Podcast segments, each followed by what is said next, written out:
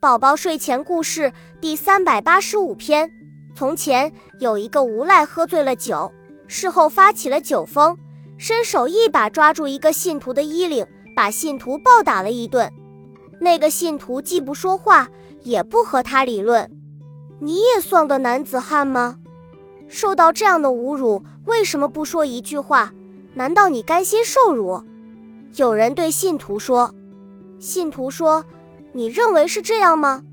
醉汉发起疯来，别说扯断别人的衣领，就是雄狮在跟前，他也敢冲上前。但是如果明白人也同样抓住醉汉的衣领，那他就不是真正的明白人。